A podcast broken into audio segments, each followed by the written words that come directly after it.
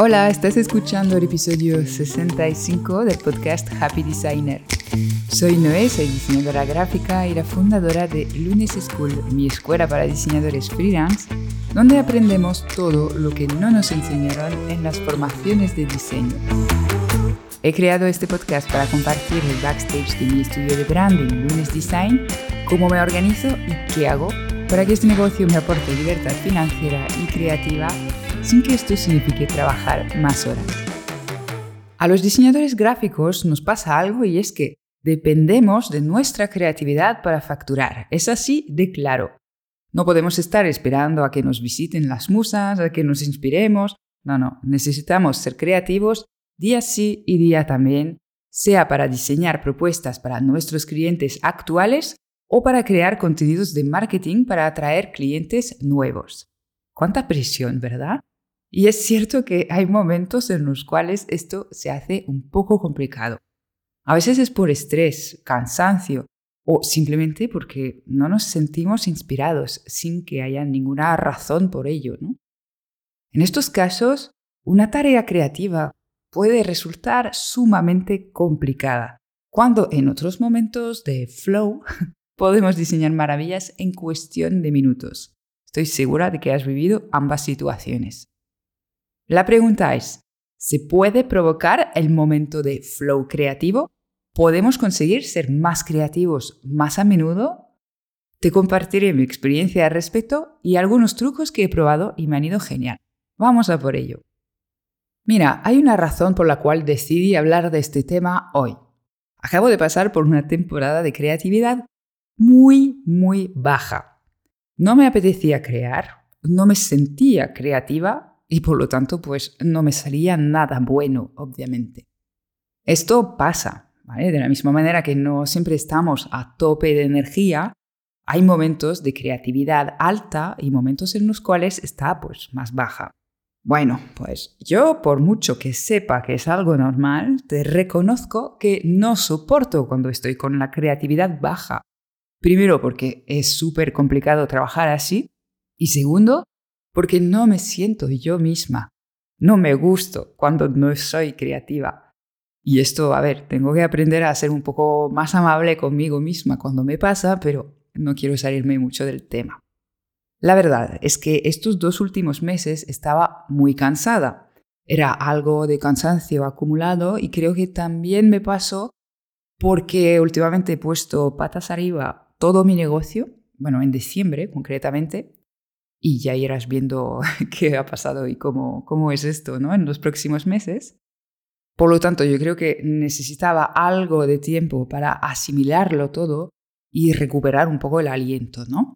Ahora, ahora estoy de nuevo on fire y más conectada que nunca con mi creatividad y mi propósito.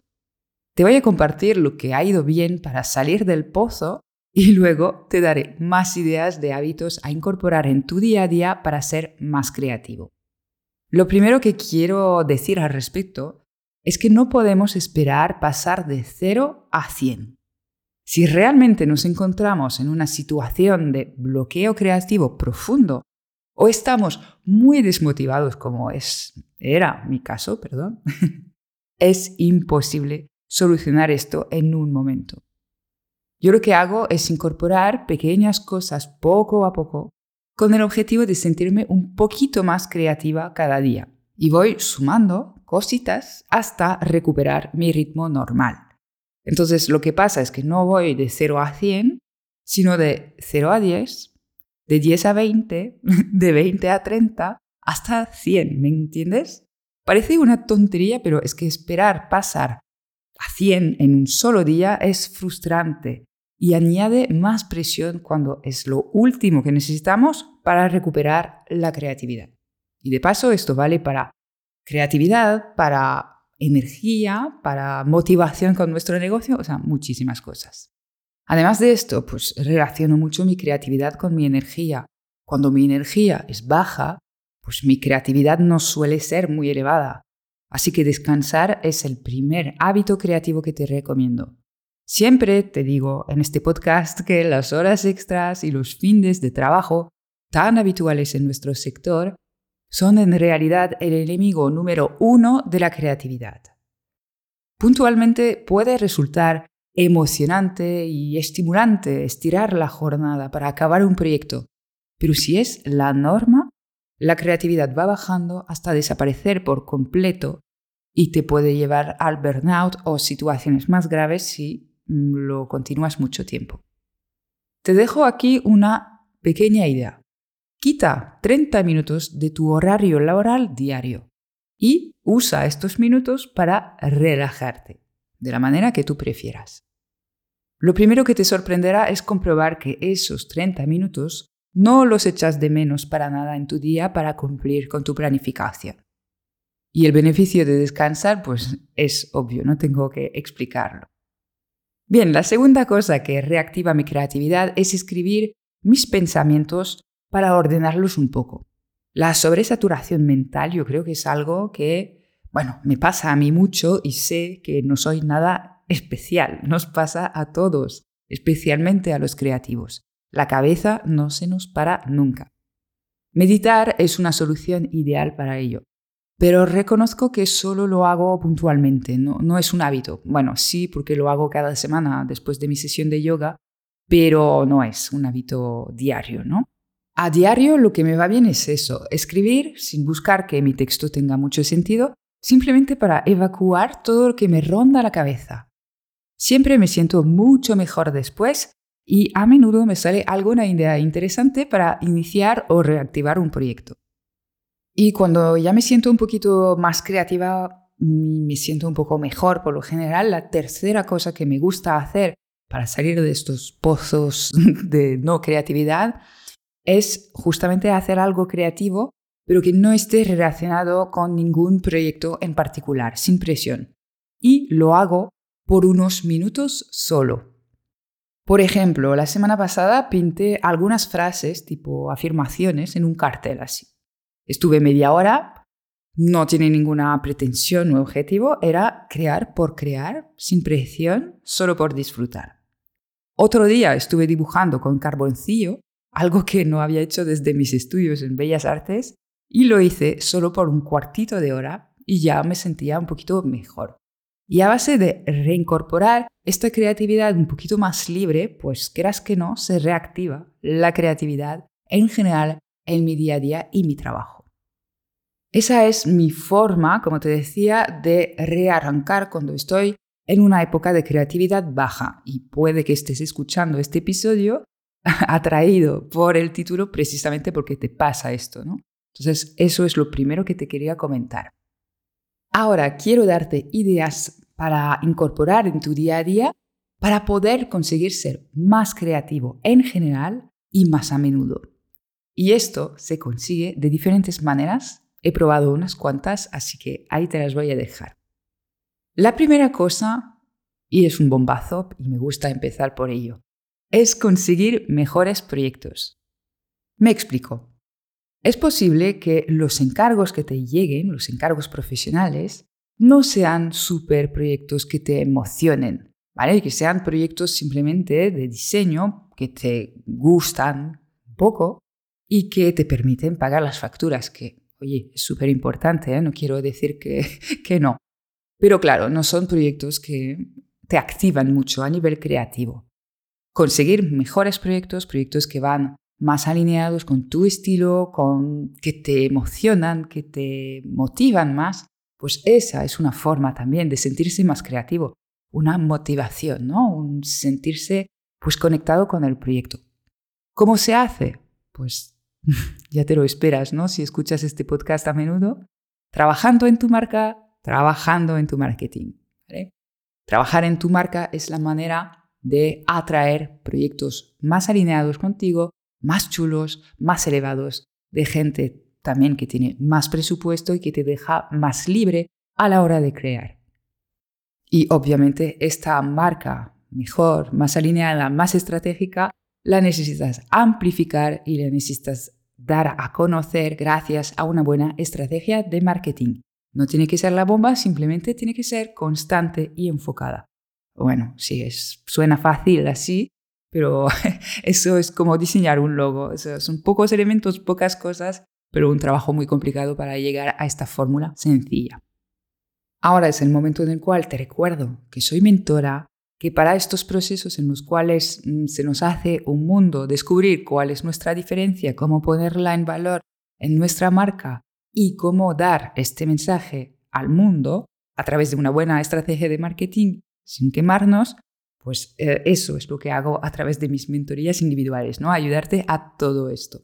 Así que, bueno, lo digo aquí porque a veces la gente se sorprende de enterarse que hago mentorías individuales, ah, que se sepa, las hago y aquí estoy. Si las necesitas, puedes consultar la información en mi web luneseschool.com.